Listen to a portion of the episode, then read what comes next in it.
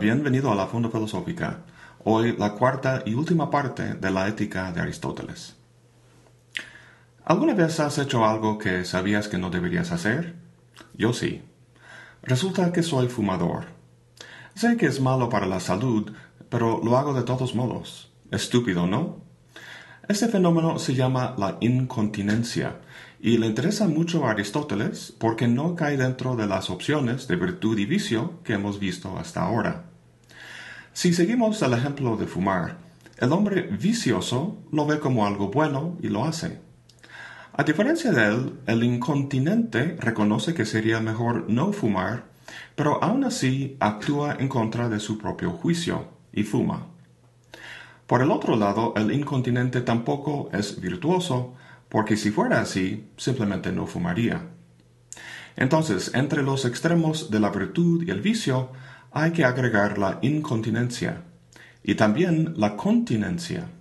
¿Cuál es la diferencia entre los dos?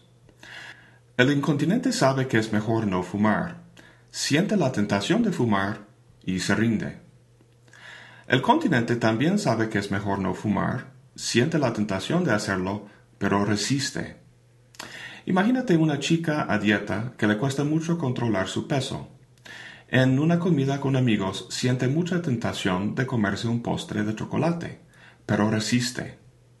Va acompañada de una amiga a quien sí le gusta el chocolate, pero ni tentación siente, y pues no come ningún postre. A nuestro modo de ver, la primera es la que más merece nuestra alabanza, por haber superado la tentación. Pero para Aristóteles solo la segunda es virtuosa, porque hace lo que sus buenos deseos le dictan. Su actividad es placentera, mientras que la segunda no, ya que no hace lo que desea y siente un choque. No sé tú, pero yo jamás he conocido a una persona totalmente virtuosa en el sentido aristotélico. La mayoría somos una combinación de continencia e incontinencia, y desde luego algunos son puros viciosos. Pero volvamos al tema de la incontinencia. Lo interesante es que no está claro siquiera cómo es posible. Sócrates, de hecho, decía que era imposible. Sabemos que para él la virtud es el conocimiento. Para vivir bien solo basta tener conocimiento del bien para actuar bien. El contrario, es decir, saber lo correcto pero no actuar de acuerdo con él, simplemente no tenía sentido para Sócrates. Por tanto, decía que cuando un hombre actuaba mal, actuaba en ignorancia. Recuerda que para Aristóteles uno no es responsable para algo hecho en ignorancia. Pero él no cree que eso sea el caso con el incontinente. Por ejemplo, con el fumador que sabe que sería mejor no fumar y que sigue fumando. El fumador no actúa en ignorancia y por tanto merece cierto grado de censura. Aristóteles entonces no está de acuerdo con Sócrates, por lo que tiene que buscar la forma de explicar este extraño fenómeno. ¿Cómo lo hace? Pues recuerda que el razonamiento sobre lo que hay que hacer se llama un silogismo práctico. Está la premisa mayor, que enuncia algo general como es malo fumar, y la menor que enuncia un hecho particular, como aquí hay un cigarro. Y luego la conclusión, que no es una proposición sino un acto. El hombre virtuoso simplemente no fumaría el cigarro, pero el incontinente sí. De alguna manera, las premisas son bloqueadas, no funcionan como deben. Lo que explora Aristóteles es cómo puede suceder esto. Nuestra capacidad deliberativa se descompone con más facilidad en casos donde fuertes emociones nos apoderan.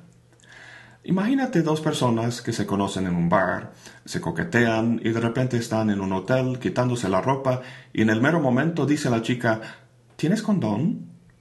No, dice el chavo. Los dos tienen presentes las premisas del silogismo, hasta pueden enunciarlas, pero no tienen efecto. La pasión del momento les abruma. Aristóteles compara este estado mental con alguien que está borracho. Puede recitar los versos de un poeta, al igual que el chavo puede decir debería usar un condón, pero no controla ni entiende plenamente lo que dice. Pero la debilidad de uno no se debe exclusivamente a fuertes pasiones.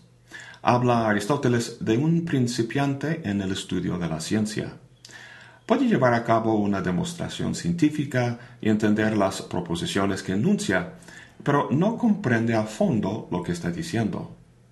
Como ejemplo de esto, ha habido momentos en mi vida docente donde voy explicando un argumento en clase, pero me doy cuenta de que no lo entiendo a fondo. Puedo pronunciar definiciones y vincular las premisas, pero algo falta. Cuando un alumno me hace una pregunta que me obliga a ir más allá de lo planteado en el pizarrón, no sé cómo explicarlo de otra forma. Se podría decir que el conocimiento está en mi cabeza. Lo puedo enunciar como un loro repite una serie de palabras, pero no vive en mi alma. Cuando conocemos algo de verdad, dice Aristóteles, asimilamos su logos en el alma. Dice Aristóteles algo que siempre me ha fascinado. Dice, somos lo que conocemos. Ahora, si conozco este caracol, no soy obviamente el material del que está hecho. Lo que conozco es su esencia o logos, y eso es inteligible. El caracol y yo somos uno en la medida en que conozca su logos.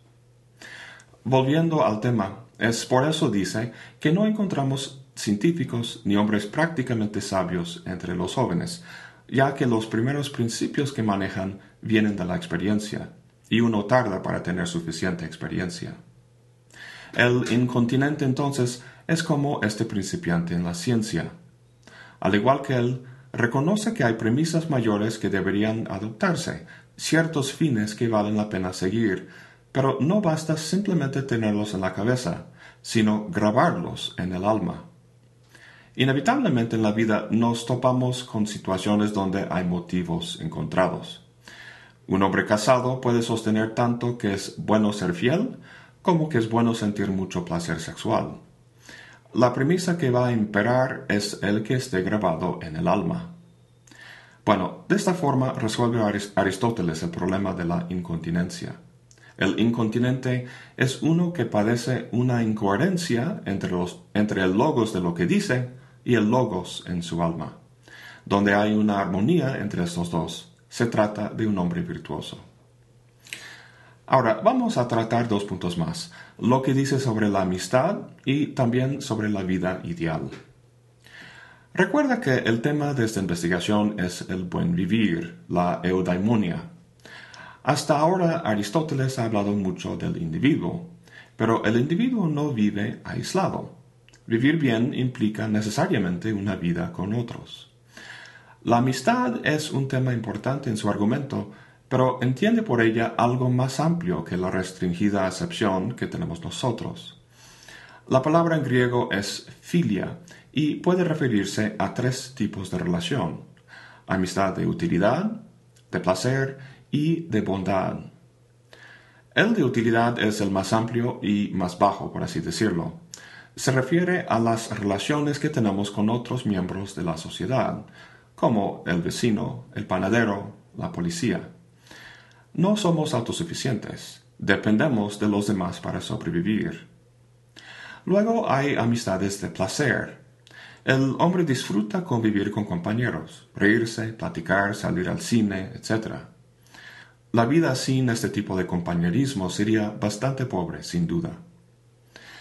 Estos primeros dos tipos de amistad son más egoístas que otra cosa. Si uno no puede darme pan o hacerme reír, pues no me asocio con él. Pero el hombre es capaz de motivos más altruistas.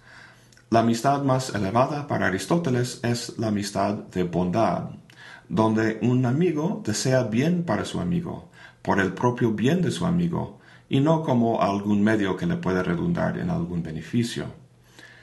Una amistad de este tipo puede ser útil y placentero, pero no se basa en esas cosas, sino, dice Aristóteles, en el amor de un buen hombre por sí mismo.